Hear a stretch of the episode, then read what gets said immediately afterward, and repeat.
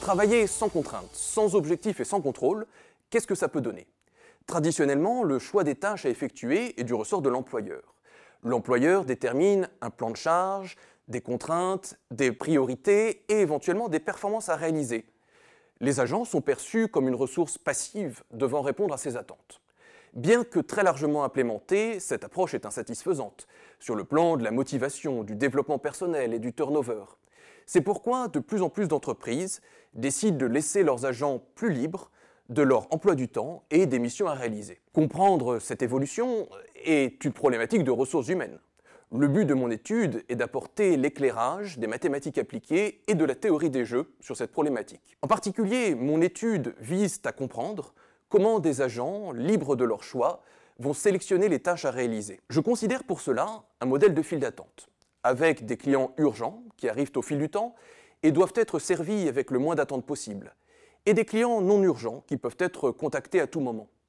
Ce modèle stylisé représente par exemple un centre d'appel, avec des appels entrants et des appels sortants. Les agents, quant à eux, sont rémunérés avec une part de salaire fixe et une part de bonus liée au nombre de tâches effectuées. Ils prennent leurs décisions dans le but de maximiser leur utilité, définie comme la différence entre leur revenu et leur effort. En d'autres termes, si leur revenu est trop bas, ces agents peuvent décider de ne pas travailler du tout. La difficulté pour l'employeur est d'assurer une rémunération suffisamment élevée et de fixer des bonus pour les tâches prioritaires et non prioritaires pour assurer une certaine qualité de service. Fixer les bonus est difficile, car les agents peuvent potentiellement décider de ne traiter qu'un seul type de tâche. Après résolution du problème mathématique et formalisation, mon étude permet de déterminer le montant des rémunérations à fournir aux agents. Malheureusement, on observe qu'une stratégie de non-contrôle est potentiellement très coûteuse, en particulier